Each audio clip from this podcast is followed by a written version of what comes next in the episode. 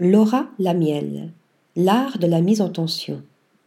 Frisson garanti dans la pénombre des sous-sols du palais de Tokyo, investi par Laura Lamiel. Magnifique par ses jeux de reflets et effrayante en même temps, la première installation de la plasticienne ne pourra vous laisser de glace.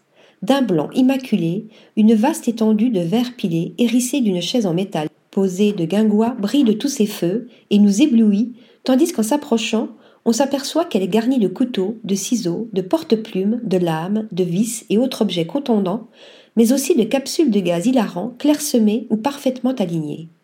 Malaise, au ruissellement de la lumière des néons ricochant sur les verres brisés, répandus sur un sol en miroir simulant un espace infini, répond le scintillement des outils coupants. Beauté et danger sont ici intimement liés. Par-delà la séduction, la peur nous guette comme cette chaise qui chancelle, isolée au centre de l'installation, qui pourrait bien être celle du condamné, nous, peut-être, dont nous découvrons le reflet de l'autre côté, dans le miroir nous faisant face. Fantôme.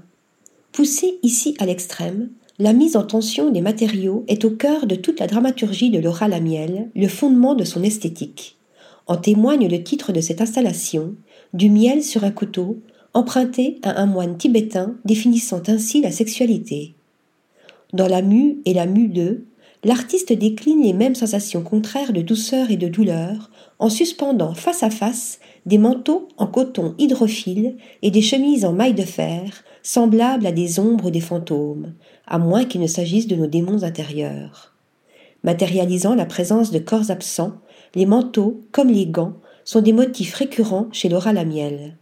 Dans les cellules, ils évoquent tant l'emprisonnement que l'inaccessibilité. Là aussi, dans ces espaces non pénétrables, territoires intimes, fermés par des parois de verre transparentes ou opacifiées, ou des miroirs avec ou sans teint, cohabitent les contraires.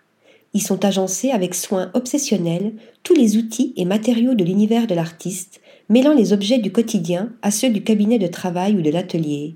Lampes, vêtements, livres, marottes, valises, fils de cuivre, verre, acier, cuir, coton, de la froideur à la sensualité, les rencontres fortuites sont fulgurantes.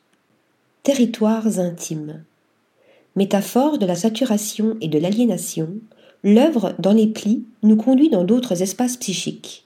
Dans les rayonnages d'une vaste étagère métallique, l'artiste a accumulé 300 kilos de linge blanc méthodiquement plissé, ponctué de tubes fluorescents et de lambeaux de tissu portant l'inscription Rien n'est à faire, tout est à défaire, l'œuvre sonne comme un sinistre, ou plutôt cynique avertissement. Pour l'artiste, en effet, les femmes ont toujours été contraintes, le linge fait partie de ces contraintes. Ce linge, ces compressions, c'est une métaphore d'une condition dans laquelle rien n'est à faire, tout est à défaire. Installation sculpture, comme le grand étal de livres teintés à l'encre rouge, ayant perdu, à la suite de ce long et minutieux processus de recouvrement, leur caractère de libre pour devenir de simples parallélépipèdes rouges.